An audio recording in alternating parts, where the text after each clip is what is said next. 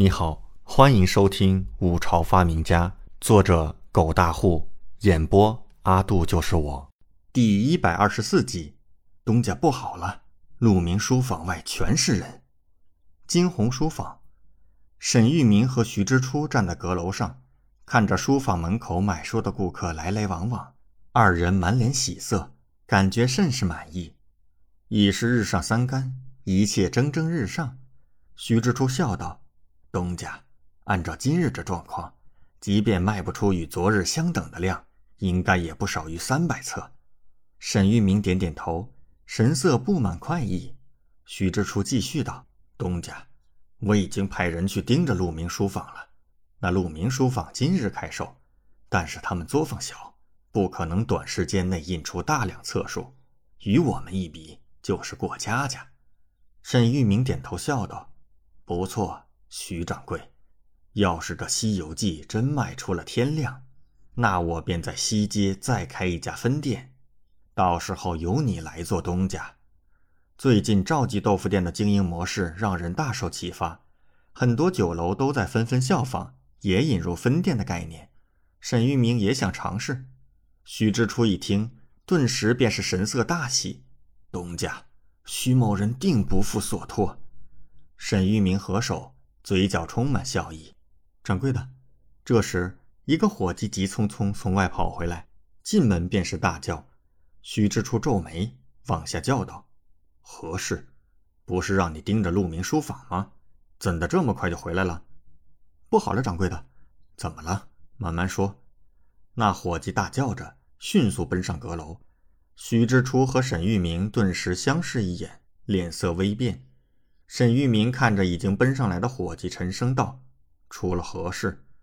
那家伙喘了一口粗气道：“东家，掌柜的，人全都跑到鹿鸣书坊那儿去了。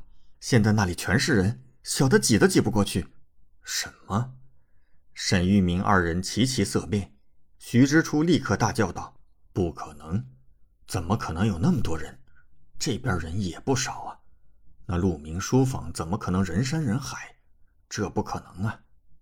走去看看，沈玉明立刻沉声道，率先一步下了阁楼。赶到鹿鸣书坊时，果然看到书坊外全是人，而正在主持售卖的董三万，一张褶皱脸已经是笑开了花。沈玉明眼睛瞪得贼大，不敢相信眼前这一幕。这得有多少人？五六百？怎么会这样？惊鸿书坊那边客流不错，那相对的。鹿鸣书坊这边就应该很少才对，怎么会这样？徐之初脸色难看，怔怔地看着眼前这一幕，他想不明白，这里怎么会有这么多人？沈玉明已经是一脸铁青，他看到鹿鸣书坊门前摆了不少书，光是他能看到的，恐怕也有两百册，还不算已经被买走的，这怎么可能呢？小小的鹿鸣书坊。这么短的时间，怎么可能印刻出这么多册书？这不可能。此刻，不远处的茶馆里，王嫣然和李准相对而坐，前者满脸兴奋，原本还有些忐忑，可没想到竟然能够引来这么多的顾客来抢购。按这架势，那准备的五百册恐怕不到半日便能售完，一切担忧已是烟消云散。李准，怎么办？五百册太少了，恐怕都不够卖。王嫣然兴奋归兴奋，可也是有些着急。来了这么多顾客，可是画本只印了五百册，这也不够分呢。若是让顾客空手而去，那肯定要跑去金鸿书坊了，这可怎么行？不必着急。李准看着攒动的人头，微微笑道：“本王怎么可能不准备一些后手？等着便是。”王嫣然啊了一声。疑惑地看着他，你准备了什么后手？李准抬头看了看天空，道：“再等一刻钟，应该便能妥了。”什么呀？你别卖关子！王嫣然好奇心顿时被勾起，咬着嘴唇盯着李准，嘿嘿。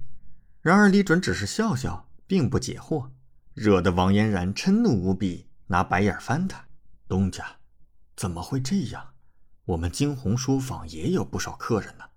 这里怎么还有这么多？这不合常理呀！徐之初咬牙问道：“沈玉明脸色难看，沉声道：“是赵记豆腐店。”感谢您的收听，请继续收听下一集。